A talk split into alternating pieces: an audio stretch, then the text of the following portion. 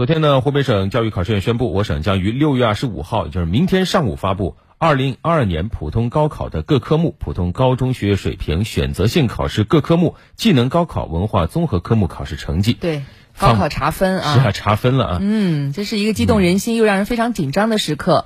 那么分数到底在哪儿查？查分需要准备些什么？如何成绩申请成绩的复核呢？今天在节目当中，我们也为大家详细来梳理一下。嗯，您可以直接。关注这个呃湖北之声的微信公众号啊，在我们的微信公众号上是有一个互动方式，您可以呃这个输入查分，我们就会把这个详细的方式发送给您。当然还有官方查分通道，就是湖北省教育考试院的门户网站、湖北省政务服务网、鄂汇办 app，还有湖北招生考试网以及湖北教育考试网。那么查分需要准备一些什么东西呢？首先当然是要牢记你的准考证号啊，或者是高考报名号。另外呢，要记得自己的身份证号。如果说对成绩产生疑虑，想复核分数的考生要走哪些流程呢？具体的情况是这样的啊：普通高考各科目学业水平选择性考试的各科目以及技能高考文化综合科目是可以进行复核的。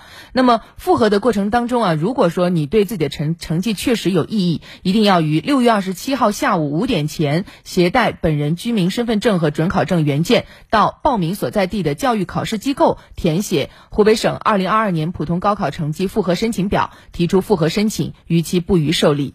呃，每位考生只能够申请一次成绩复核，申请科目数最多是六科。六月二十八号到二十九号，省教育考试院会组织复核。六月三十号，考生就可以到复核申请地获知复核结果，也可以登录湖北省教育考试院门户网站查询。和打印本人的复核结果。嗯，呃，全国各个省份查分的时间不一样啊，有些省份实际上已经可以开始查了。那说到查成绩呢，最近在短视频平台上有一个视频火了，四川绵阳一名是中考的考生啊，他在手机上查到自己的中考分数，当时表情是很淡定的，把成绩拿给一旁的父母看，父母想记录下这一刻嘛。当时还以为这个同学是考的不咋样吧，所以没什么表情。结果没想到，父母看了分数以后，一下子从沙发上跳了起来啊，在那手舞足蹈，就控制不住自己的情绪。尤其是父亲啊，嗯，他冲到女儿面前，双手把住女儿的双肩，高兴的使劲摇晃。哎呀，那个摇啊！对，这可以说是一个突如其来的场景啊。视频当中，我们感觉这女孩自己都有点懵了，有点没有反应过来的样子。那随后一家人开心的抱在一块儿。对，这个视频发布之后火了啊，大家纷纷点赞，点赞大。几百万啊，留言也有几十万条。有网友说说隔着屏幕都能感受到这对父母心中的那种喜悦。然后还有网友说，哎呀，有些遗憾，有些后悔，怎么自己当年没让父母这么自豪开心过呢？都过去这么多年了，你还记得？嗯嗯。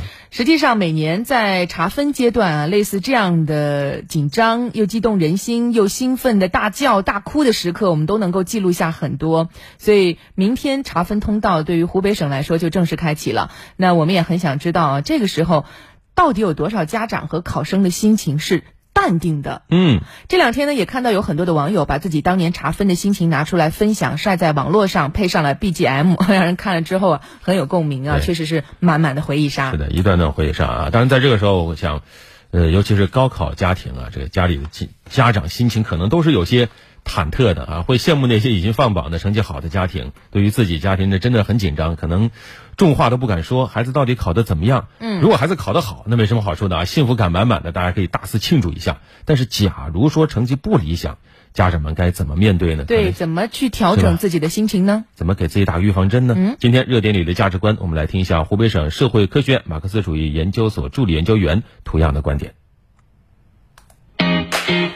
热点里的价值观。湖北之声、湖北省社科院联合出品。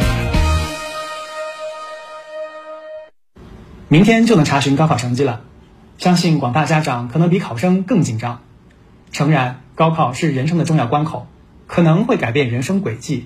但是呢，也有鲜活的案例告诉我们，高考成功不等于人生成功，高考失利同样啊也不等于人生失利。首先呢，家长要先淡定。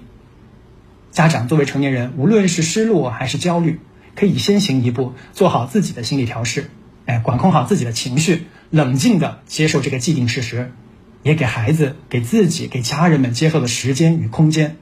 其次呢，分散注意力，我们可以和孩子一起用可口的饭菜、好看的电影、精彩的小说等来分散对高考成绩的注意力，我们允许孩子发脾气，适度的哭闹、喊叫或是运动来宣泄负面情绪，这样呢，能够在一定程度上释放积蓄已久的学习压力，帮助他们走出这个敏感、内疚与自责的内环境。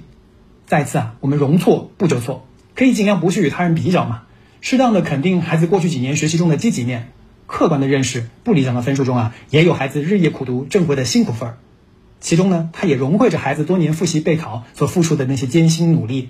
让孩子感受到哦，原来我自己付出了，有被家人看见了，哪怕失败了，自己也有值得被认可的地方。然后呢，我们用爱去理解，因为越是遇到人生坎坷，越需要亲密关系的慰藉。家长与孩子彼此都可以给予对方更多的爱与理解，用包容去消解隔阂，用感性去超越理性，适当的去满足彼此的物质或精神需求。哪怕是一部手机或者是一次旅游哦，都能够缓释彼此的心结，家庭关系也能更和谐。最后啊，要重塑自信心，尤其啊，在孩子生活中的爱好与擅长的事物中去鼓励他们、支持他们，重塑自强奋斗、敢于胜利的信心，从而做好即将迈入成年阶段的心理准备。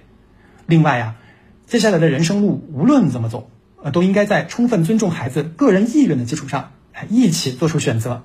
要相信啊，不管什么样的人生，他都会有精彩的一面。